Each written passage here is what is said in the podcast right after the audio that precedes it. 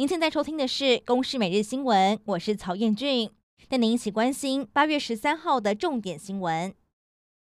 国会的跨党派立委涉嫌贪污案件，检调上午第四度提讯太平洋流通的前董事长李恒龙出庭说明。至于案外案传出，交通部长林佳龙也卷入风波，日前被检调在第三地就训，但林佳龙是再次声明，强调是不实谣言。近期国军共谍案频传。最新爆出了陆军八军团有一名中校情报官涉嫌在汉光演习期间，以手机拍下部队训练计划，再把手机装箱邮寄到金门，意图贩售牟利。而国防部也证实此事，强调及时侦破，成功阻止机密外泄。而除此之外，国会日前也爆发了共谍案，有三名前国会助理涉嫌搜集情资，提供给中方。北检今天是以违反国安法起诉。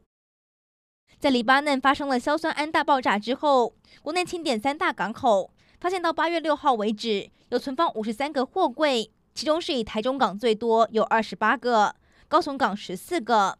而到今天，全国只剩高雄存放八个货柜。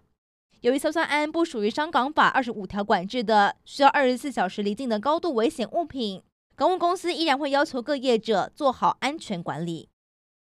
行政院会通过了三十八项关于调降成年年龄的相关修法草案，将成年的年龄由二十岁下修到十八岁。修法也统一将男女可结婚年龄定为十八岁，订婚年龄为十七岁。而相关修法将包裹式送立院审议，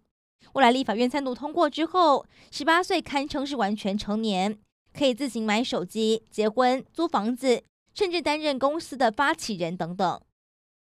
一传媒创办人林志英星期一遭港警逮捕，苹果日报大楼也被大规模搜查，引发国际谴责北京当局进一步压迫香港民主自由。